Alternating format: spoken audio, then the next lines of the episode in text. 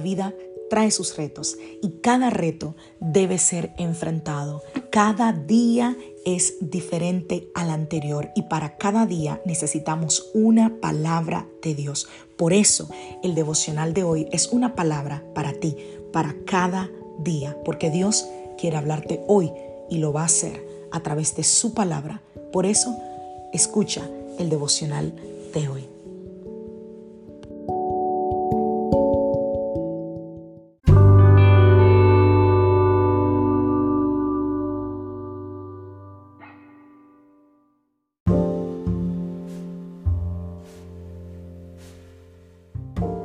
Devocional del día de hoy.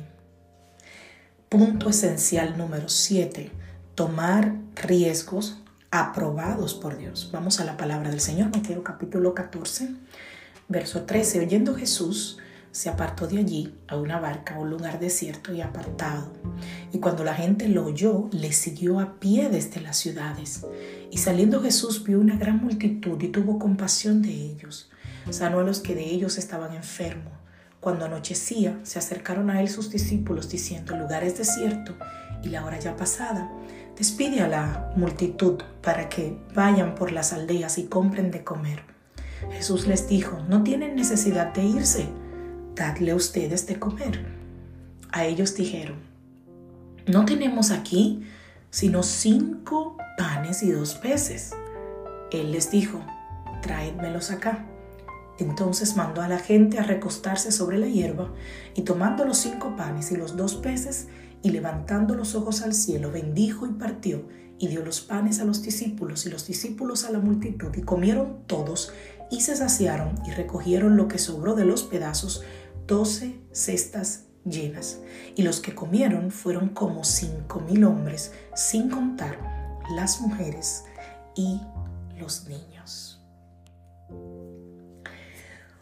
Cuando tú comiences a buscar el potencial que Dios te ha dado, te vas a encontrar con situaciones y vas a enfrentar oportunidades que van a requerir de ti decisiones y acciones.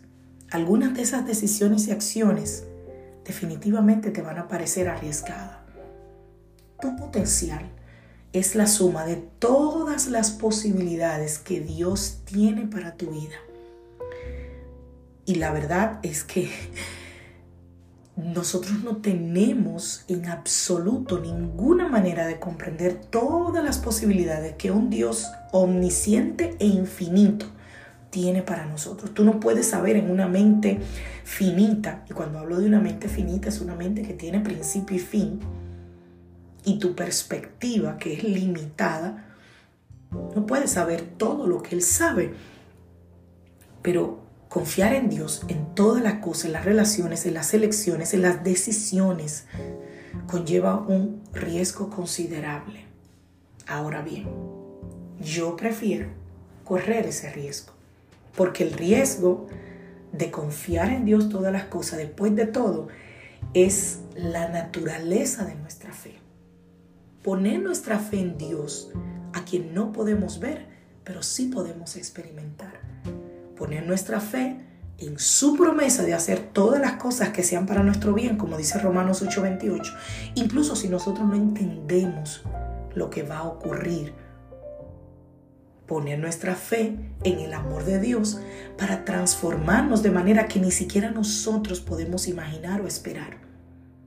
Estoy seguro que alguno que me está escuchando esta mañana puede decir, ay pastora, si usted me hubiese conocido antes de que yo me encontré con Cristo, no pudiera creer la persona que soy hoy. Claro, porque poner nuestra fe en el Señor produce en nosotros una transformación. Y eso es arriesgado.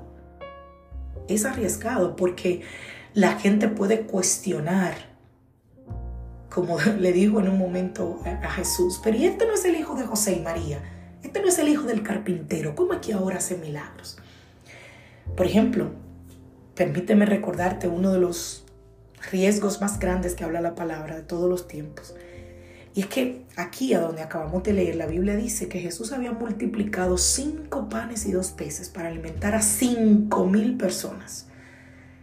El día estaba llegando al fin, se estaba poniendo de noche. Y el Señor le dijo a los discípulos que se subieran en una barca y que se fueran al otro lado, mientras Él iba a orar a solas un tiempo al Padre, después de tener todo un día completo orando, sanando, ministrando a las personas. Dice la Biblia que Jesús aparentemente para los discípulos se tardó un poco, ¿no? Él seguía allá en la montaña. Mientras tanto, Mateo 14, 25, en la cuarta vigilia de la noche, que se estima que son por ahí las 3 de la mañana, Jesús vino andando sobre el mar, porque la barca de los discípulos había una gran tormenta y se estaban negando. Pero ¿qué pasa? Los discípulos se turbaron y empezaron a gritar diciendo, un fantasma, un fantasma. No distinguieron que era Jesús. Y el Señor ahí les habla y le dice, hey, no tengan miedo. Y fue Pedro. Pedro, quizás has escuchado esta historia. Pedro fue quien le respondió al Señor, Señor, si eres tú, Mateo 14, 28, manda que yo vaya sobre las aguas. Y cuando el Señor le dijo a Pedro, Pedro, pues ven. La Biblia dice que Pedro salió de la barca y caminó sobre las aguas para ir a él. Todos los discípulos que estaban en la barca ese día vieron a Pedro caminar sobre las aguas. Solo él se arriesgó. Pudieron haber ido todos, pero solo Pedro se arriesgó, convirtiéndose en la única persona en la Biblia que caminó sobre el agua. Pedro estuvo dispuesto a dejar la barca y comenzar su camino hacia el Señor Jesús. Me pregunto, ¿tú habrías hecho lo mismo? ¿Habrías tomado ese riesgo? Porque mucha gente critica a Pedro porque se hundió. Pero ¿y qué tal? Fue el único que se arriesgó. Y yo creo que esa experiencia fortaleció la fe de Pedro y le hizo estar dispuesto a correr grandes riesgos más adelante en su vida y en su ministerio.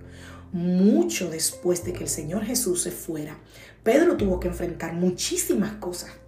Que estoy segura que esa acción de, de arriesgarse le enseñó muchísimo. Y lo mismo lo podemos aplicar a nosotros. Lo que vemos como un riesgo desde nuestra perspectiva podría ser la situación que Dios utiliza para fortalecer nuestra fe. Lo que nosotros pensamos que puede suponer una pérdida o un daño, Dios puede muy bien utilizar eso para fortalecer nuestro carácter. Lo que nosotros vemos como un riesgo podría ser lo que Dios utilizará para llevarnos un paso adelante, más cerca de cumplir nuestro propósito y de lograr nuestro máximo potencial.